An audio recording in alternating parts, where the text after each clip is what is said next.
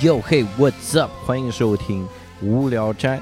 其实前两天有听众也听出来了，说这个片头怎么那么像凡尔去管他？好，这个你这一听就是模仿的嘛，对吧？我们就这么几个节目，然后每个片头都很固定，然后当然要相互模仿了。我再给各位模仿一个啊，Welcome to another episode of 无聊斋。你能听出来这个是哪儿吗？就 Blow Your Mind，哈，就那种。其实有固定片头真的很重要。这个今天是我们的十一特别节目的第七期，实际上在第六期的时候我们多更了一期，你发现了吗？就是我们更了一期跟啤酒十五局在一起的这个节目，他们也挺逗的。他们男主播叫天成。然后他就非管自己叫天，Hello，我是天，我就我就不是很明白，就有的时候我在想，这种介绍好像我只在 S.H.E 的歌里面听到，Yo 嘿，我是天，我是光，我是唯一的生还，那应该是你是，好吧？那今天呢，继续来给各位分享旅途的故事，要跟各位好好聊一聊。那我们最后一个故事，最后一天。其实明天你们也就上班了，你说你今天你还好意思听吗？而且大部分人我觉得听到这期的时候，其实都是在上班，对吧？就是因为假期的时候玩的很嗨，也想不到无聊宅，想不到这个陪伴了各位这么多年的节目，有的时候真的你我这想不清楚我们我们坚持的意义，开玩笑的哈，就说你可能在假期过后才听到这一期，其实也没关系，对吧？就反正都放在那边，我们相当于一段历史嘛，留在那儿。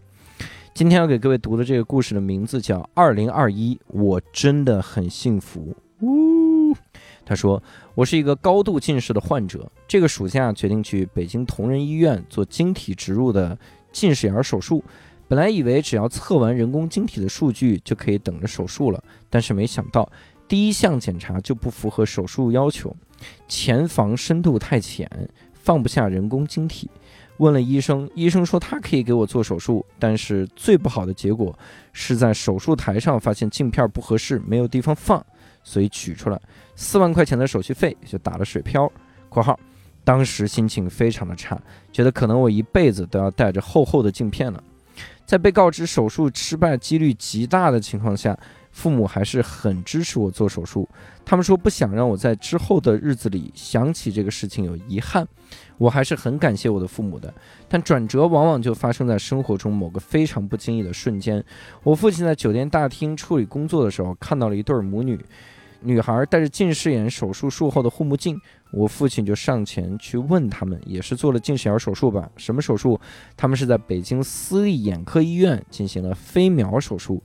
之前在我的家乡去看眼科医院的时候，说飞秒手术不适合高度数的患者，所以在我决定做近视眼手术之后，就没有考虑过飞秒这一咨询的态度，给私立医院打个电话，私立医院说现在飞秒是可以做到高度数的。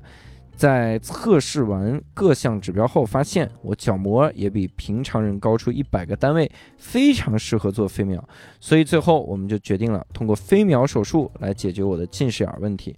目前正在恢复中。我现在有时候还会想，如果冒险做了晶体植入会怎么样？如果我父亲没有遇到那对母女会怎么样？如果没有抱着不放过任何一次机会去给私立医院打咨询电话会怎么样？二零二一，我真的很幸福，哎，这个挺好的，挺好的。就是我们有的时候会看到一些个人去做近视眼的手术。我小时候刚听到近视眼手术的时候，然后听到的都是很可怕的那种，就说什么要不拿激光把你的角膜给你烧回去一层，就你本来很突出嘛这个眼球，然后烧回去一层，然后这样呢你的角膜就是视力就会很正常。但是如果你不注意用眼的话，你的眼睛就会继续突出。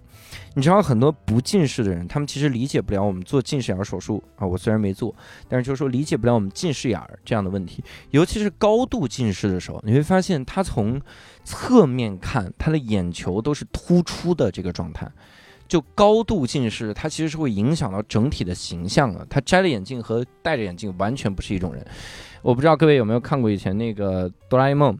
哆啦 A 梦，你看里面那个，呃，一摘眼镜，就每次野比大雄一摘眼镜，你就发现眼睛上是两个，就是就感觉小揪揪，就你的嘴唇嘟起来那种，那嘟起来，两个眼睛上是那样的状态。那真的是因为近视眼就眯着嘛，眯着一直眯着眼睛，完全看不清高度近视就是这样的痛苦，而且戴眼镜真的有很多很多很多的痛苦，就是你你真的冬天一进屋，哎呦，那个眼镜就立刻就失明，眼睛上全是雾气。你要想弄死一个高度近视的人太容易了，你就等他冬天进屋就行，你就你可以你都不用用刀，你拿棒子慢慢打就行，这这这都能打打懵。所以真的是我们很多人都是饱受这种近视眼的困扰。我的视力不知道为什么，就是我左眼第一开始两百度，然后右眼一百七十五度，然后就慢慢慢慢慢慢进化到现在，你看多少年了？我查出来近视应该我初中的时候。那个时候就开始戴眼镜，然后我到现在我的左眼大概三百度，然后右眼大概两百七十五度，大概就是这种水平，就也没有也没有深化到很大的地步。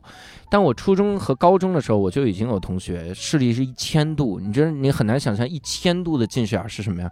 但那个眼镜真的跟酒瓶底儿似的，就那个大大绿棒子，那酒瓶的底子就那么厚。很可怕，你摘了眼镜，他真是啥也看不见，所以很多人会选择做近视眼的手术。我觉得这个听众他其实也挺幸运的，这个幸运就在于他各个的巧合让他知道了医学在进步。但实际上，很多的听众你应该搞清，医学就是在不断的进步的。你你你知道艾滋病吗？各位，你了解艾滋病吗？啊，听众听众朋友们，不了解艾滋病怎么行啊？在二零二一年，如果你还不了解艾滋病，你已经落伍了。说的我们怎么了？是艾滋病高发是怎么着？就艾滋病这个东西，以前我们是绝症，现在已经变成了一个慢病，也就是它能治，它就相当于慢性病，跟咽炎似的，咽了之后发炎，大概是这样，慢慢慢慢恢复其实就行。所以医学真的是在不断的进步。我给你举一个例子，当年我当年我小学的时候，我小学的时候呢，然后我的牙跟打架，然后打掉了，其实也不是打架，就是人欺负我，然后拿石头砸到我的牙了，我的牙掉了四分之一。然后那四分之一呢，我就一直拖拖了十年，你知道吗？一直到大学，拖了十年。我那十年那那个牙，就中间下边的中间的门牙，其实是少四分之一的。所以我其实很多时候说话，我都是拿下嘴唇往上包着的，就形容形成这样的习惯了。然后大学有一次，我室友请我吃芒果，然后就把我那四分之一牙又粘掉了，所以就相当于就整个你看出来是豁牙了，那个就太难看了。我就去校医院去做做这个治疗。校医院就跟我说说，我们可以给你这样治疗，你打个桩，打个金属的桩，但这个桩呢也就撑十年，然后十年之后你可能就就就完全牙根就烂掉了，你就得弄假牙了。哇，我就当时特纠结，真的纠结了很久。但是我想，我说我都已经二十岁了，快二十了，然后我十年我都三十岁，我当时小时候觉得三十岁那不就老掉牙了吗？那得多老啊，三十，我就去，我就跟他说，我说那弄吧。弄弄成那个桩，然后后来真的就是因为金属桩，你镶在这个，你知道什么叫金属桩吗？就是把你的牙锯掉，然后打了一个金属的地基固定在那儿，然后上面安个假体，就牙的假体，陶瓷假体放在那儿，假装它是个牙，就是类似于这种。然后后面真的，我我到了大学，就后面的时候，有的时候那个牙龈都会肿痛，甚至会肿出血来那种。那一直很痛苦，然后牙的颜色好像跟别的不太一样，很纠结。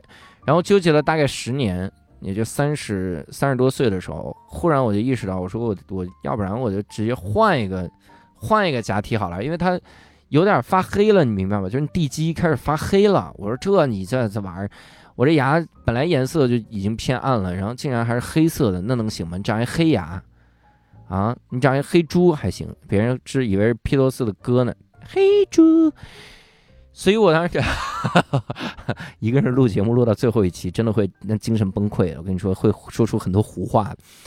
然后我就去了那个牙医的诊所，然后他里面就告诉我说：“你这个桩现在是金属了，它已经引起你的牙龈发炎了，我们要给你拆掉这个桩。”我当时第一反应就是想起十年前我那个校医说的，说十年后你就只能装假牙了。我说：“那是要装假牙吗？”他说：“完全不需要，我们把金属的桩给你去掉，然后我们先用最新的科技给你装就行了。”装上了之后跟真牙一模一样，哇塞！然后他就给我装的巨好无比，我的牙根本就不会再有任何的这种肿痛，牙龈也很正常，而且这个牙看起来就跟真的一模一样。它的确是烤瓷的，但是它牙根都没有问题，你能明白吗？就是还是继续换地基，他只不过把那个金属桩取出来，换了一个普通的，就现在最新科技的这个桩放进去。我当时第一反应就是，很多的牙医会告诉你。或者很多的医生会告诉你，这个东西只能撑十年，十年后它肯定就就损毁了。这句话其实是一个非常乐观的事儿，因为你真的不知道十年之内我们的科技可以进步到什么地步。真的，这个事儿非常非常乐观。所以当医生，你看那个咱们这个朋友，他说他做这个激光的手术，以前我们的真的是激光。滋，烧掉一层，让你的角膜没有那么突出。现在都什么飞秒，各种什么手术。我身边好多朋友做这种近视眼的手术。我跟你说，要不是我戴戴上眼镜特别的帅气啊，像一个彭于晏一样，我早就做近视眼手术了。我刚才说了什么？已经不知道自己在说什么。所以科技的进步真的是非常非常大，各位一定要认真的去关心周围的科技。多了解一下这这些个进步。你看，我们之前做过一期，就是采访王十七，就人工心脏嘛。那几年前这就是等死这个病，你的心脏衰竭、心力衰竭，衰竭到最后就是等死的病。然后人家现在用最新的科技，就直接给你安个人工的心脏，腰上挂俩电池，然后你这人继续待着，怎么走路什么都没问题，然后讲段子都没问题。你想想看。所以真的是科技的进步非常非常的重要，也希望咱们能够多去了解一些，千万别像这个朋友一样，说是最后都抱着必死的决心，有死士的这种决心，然后去要做一个这个失败概率很大的手术，那很有可能你就是那个失败的呀，那你怎么会是那个幸运儿呢？然后一听说有最新的科技，其实挺好的，多去问，我觉得还是要多问。那但是他其中也也说有一个事儿，就是父母对他有一个态度，我其实挺感慨的。父母这个态度就说，不希望你在某一年的时候突然回忆起这个事儿，然后你特别的感慨，你觉得自己很遗憾。我也是觉得，我说人生其实做很多的选择，我有个人生感悟。虽然我才三十来岁，我跟各位 分享一下人生感悟。我有个人生感悟，就是很多时候你在纠结的时候，你做的选择每个选择都是错的。我看那个圆桌派。圆桌派里面第五季，然后窦文涛说过一个例子，说当时他有亲人得了癌症，然后他就问那个马未都，你说这怎么办？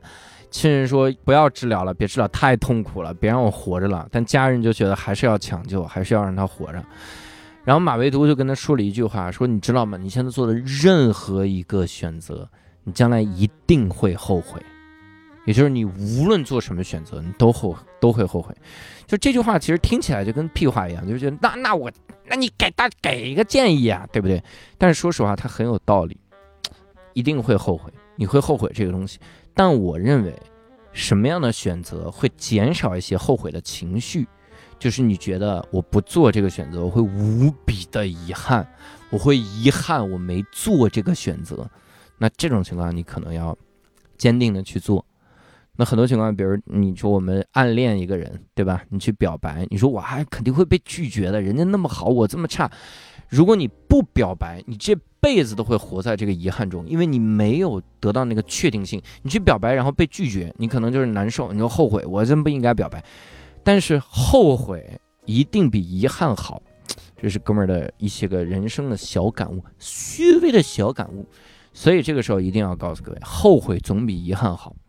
我在十月十六号要在西安开我的伊卡洛斯的专场的巡演，十月二十三号在成都开我伊卡洛斯专场巡演，十一月六号要在杭州开伊卡洛斯的专场巡演。真的，你真的不能遗憾，你知道吗？哪怕你要后悔，你都不能遗憾。你赶紧去买票，在大麦网、票星球和秀动搜索“教主”。就可以买到这些票，好不好？你你即使你自己不在杭州，你总有杭州的朋友吧？啊，你总有西安的朋友吧？推荐推荐，帮哥们儿一个忙。国庆快乐！希望各位有一个难忘的假期。我们国庆之后的正常更新，再会，各位，拜拜。